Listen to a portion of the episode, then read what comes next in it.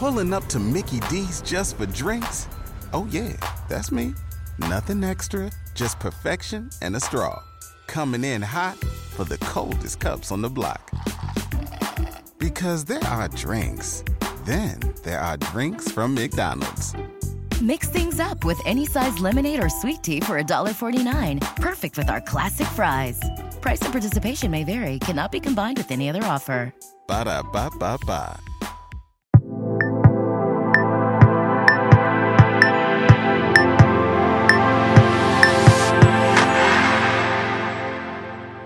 Un saludo, mi nombre es Roberto Augusto, bienvenidos a mi canal, el canal líder para escritores independientes en español, el canal de editorial letra minúscula.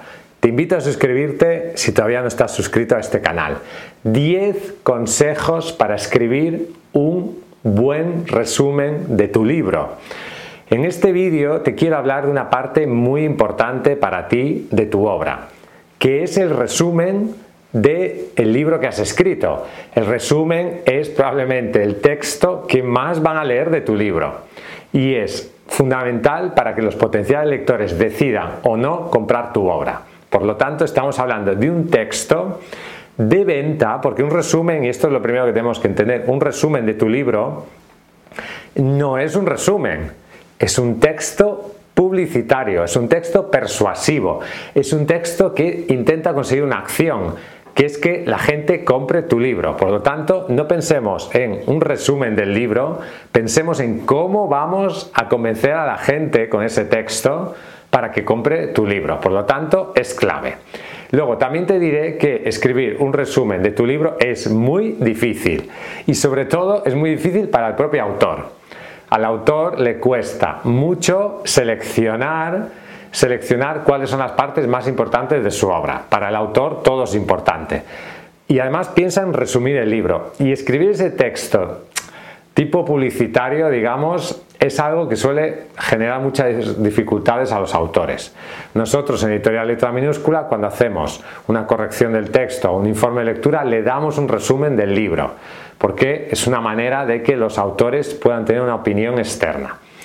Por lo tanto, tienes que saber también que en Amazon no solamente hay el resumen del libro, sino que está la descripción del libro, la descripción del producto del libro. No pensemos solamente en el texto que va a la contraportada, sino que en Amazon hay mucho más, porque se puede poner mucho más texto, se pueden poner testimonios, se pueden poner reseñas, citas de reseñas, se puede poner mucha más información que la que hay en una contraportada. Pero en este vídeo solamente te voy a hablar del resumen, del resumen que puede ir en la contraportada o puede ser una parte de la descripción del libro en Amazon.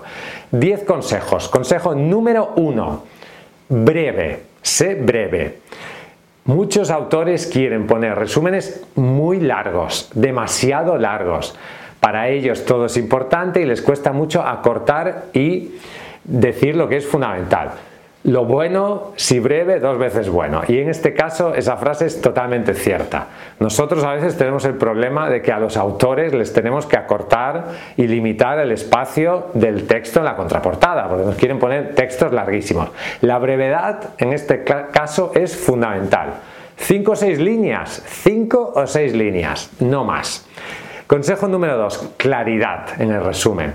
Debe quedar claro el contenido de la obra o la trama central del libro. Y además el vocabulario tiene que ser sencillo y con frases simples. No empleemos palabras complejas, no empleemos subordinadas. Tiene que ser un texto que podría entenderlo un niño. Un niño. Tiene que ser de una claridad absoluta. ¿De acuerdo? Número 3. ¿Qué beneficios va a conseguir la persona que compre tu libro?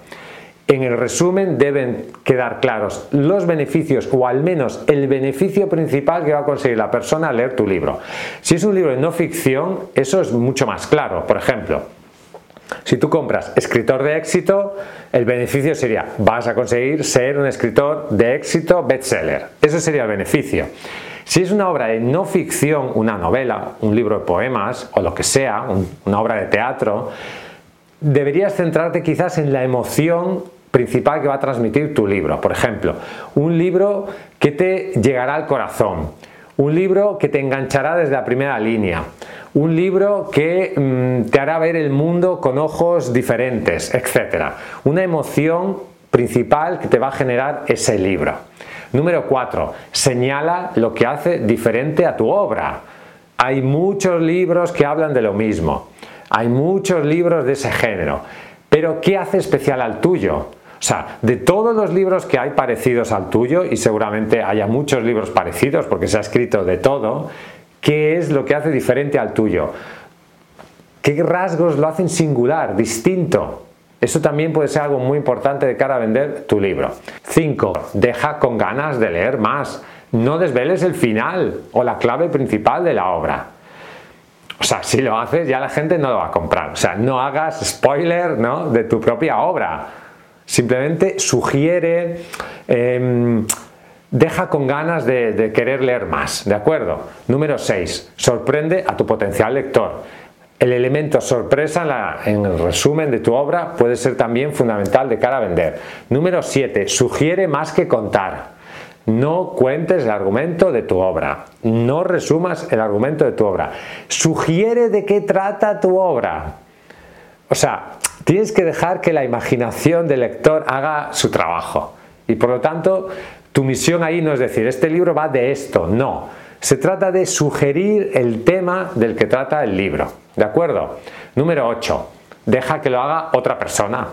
O sea, una manera de conseguir un buen resumen es que lo haga un profesional externo que haya leído tu libro. Por lo tanto, esa puede ser una manera de, bueno, conseguir un buen resumen. Número 9. Compara con otros resúmenes de libros parecidos. O sea, hay muchos libros parecidos al tuyo. Bueno, puedes hacer una comparación de ver qué dice esa gente, aprender y coger lo mejor de, de esos resúmenes y utilizarlos. Y número 10, pide opinión a tu público. Antes de publicar el libro, si ya tienes el resumen, puedes compartirlo con tus amigos, con tus familiares, en tus redes sociales, puedes proponer dos o tres resúmenes diferentes y que, bueno, pues tu público, la gente más cercana a ti o simplemente la gente de las redes sociales, y en este caso las redes sociales te pueden ayudar, porque igual las personas de tu entorno quizás no son tan expertas en literatura o quizás no conocen ese nicho de mercado. Si tú tienes unas redes sociales con gente que le interesa lo que tú haces y, son tu potencial público, quizás también pueden aconsejarte sobre cómo hacer el resumen. Escucha a tu público, escucha a tu público y qué le gustaría leer en el resumen de tu obra. Por lo tanto, piensa muy bien el resumen de tu libro. Déjate aconsejar por profesionales y ten en cuenta que el objetivo ahí no es resumir la obra, sino vender la obra. Por lo tanto, se trata de incitar a potencial lector que compre tu libro. Gracias Dale al me gusta si te ha gustado este vídeo, suscríbete al canal si todavía no estás suscrito, compártelo en tus redes sociales, apúntate a nuestra lista de correo que encontrarás el enlace en la descripción de este vídeo, encontrarás el enlace a la lista de correo y ahí ofrecemos un regalo de muchísimo valor para ti. Ya sabes que si quieres publicar tu obra con calidad, escríbenos a contacto arroba. Visita nuestra página web letraminúscula.com. Hasta un próximo vídeo y vive tu sueño de ser escritor. What if you could have a career where the opportunities are as vast as our nation, where it's not about mission statements, but a shared mission? At U.S. Customs and Border Protection, we go beyond to protect more than borders from ship to shore, air to ground cities to local communities, CBP agents and officers are keeping people safe. Join U.S. Customs and Border Protection and go beyond for something far greater than yourself. Learn more at cbp.gov/careers.